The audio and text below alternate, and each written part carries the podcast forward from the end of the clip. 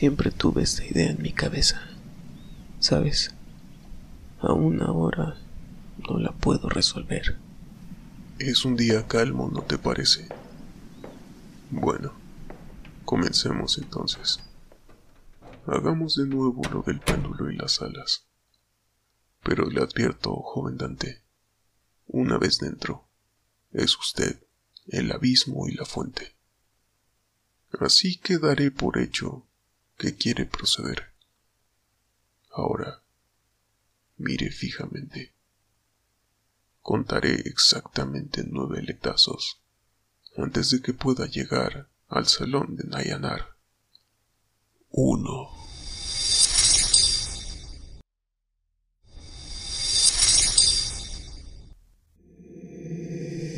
Es... es este lugar. ¿Cómo salgo de aquí? Apenas llega y se quiere ir. No, no, por favor, tome asiento. A eso ha venido. Usted sabe bien qué hace aquí. Es un ladrón de otro mundo que ha venido por los sueños de todos, con el único fin de hacerse rico. Es sabido por varios que roba los sueños y los esconde en su baúl.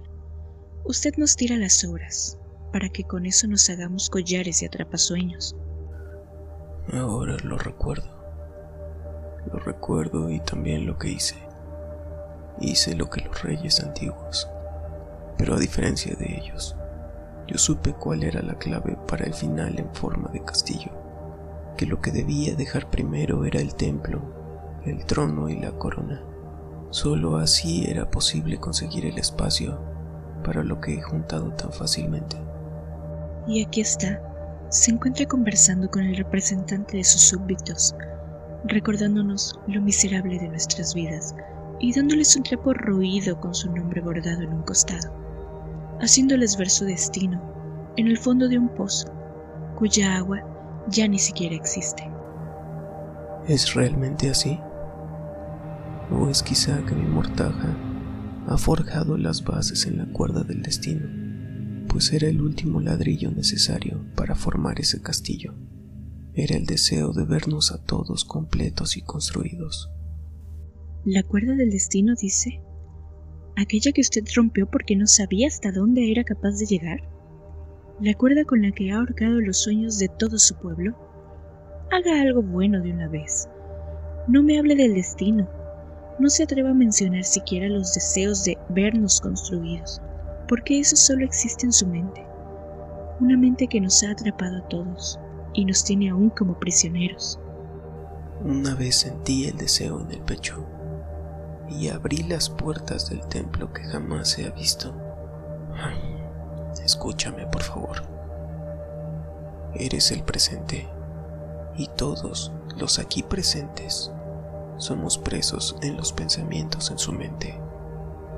Al otro lado no importará cuán grande crea que somos, pues en el árbol que ahí afuera crece Tú y yo somos la misma manzana y la hoja, que aunque podrida, en algún momento reverdece. No, no me escudo, ni tampoco me corono. He aprendido a reinar en el templo, bajo el afiche de bufón, con el único fin de compensar en mi mente lo que al mundo le faltó. Yo tomaré mi castigo para acabar con esto de una vez, pues eso es a lo que he venido. Antes y como única petición, dime, si es que puedes, nadie sabe quién escribió el libro que está en el templo, y el libro, pese a todo, continúa ahí. Entonces, ¿quién es el verdadero sabio? ¿El que lo ha leído? ¿O es acaso el que lo colocó ahí? Es el que no se ha mostrado. Es él quien puso el libro. Debe ser él. Pues bien, si esa es tu respuesta, te diré un secreto. Ese libro no tenía letras en sus páginas, hasta que tú y los que representas lo leyeron frente a mí. ¿Todo fue planeado? ¿Acaso es una trampa? Me ha confundido. Dígame ya cuál respuesta es la correcta. La luz misma a veces es partícula y a veces onda. En el momento que aceptó el acertijo, las respuestas que me dio le dieron todo el sentido. Y entonces, jamás sabré si la respuesta es acertada o no. Admito que es complicado. Depende solo de cuál respuesta es la que quieras oír. No lo sé.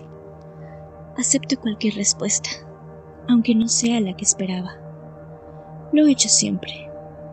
Antes me había permitido pensar que la magia estaba en considerar aquello que no vemos y no sabemos, pues es lo que nos hace conocer y entender. Tu pregunta fue extraña, pero me puso a reflexionar. Estás locamente cuerdo, y eso hace que seas un tipo extraño en sí mismo.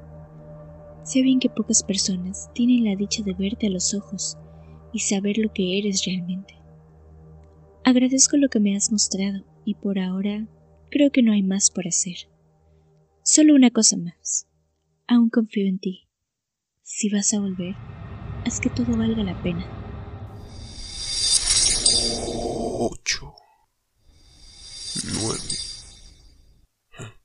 ¿Se encuentra bien? ¿Lo ha conseguido, joven Dante? Su rostro. Debería tomarle una foto. Algunas cosas, como le dije antes, aún vistas, son poco sencillas de creer. Pero creo que lo ha podido finalmente resolver. Tranquilo, dele tiempo a su cuerpo. Como dije antes, para nada es como en los libros, y algunas ideas son muy difíciles de comprender.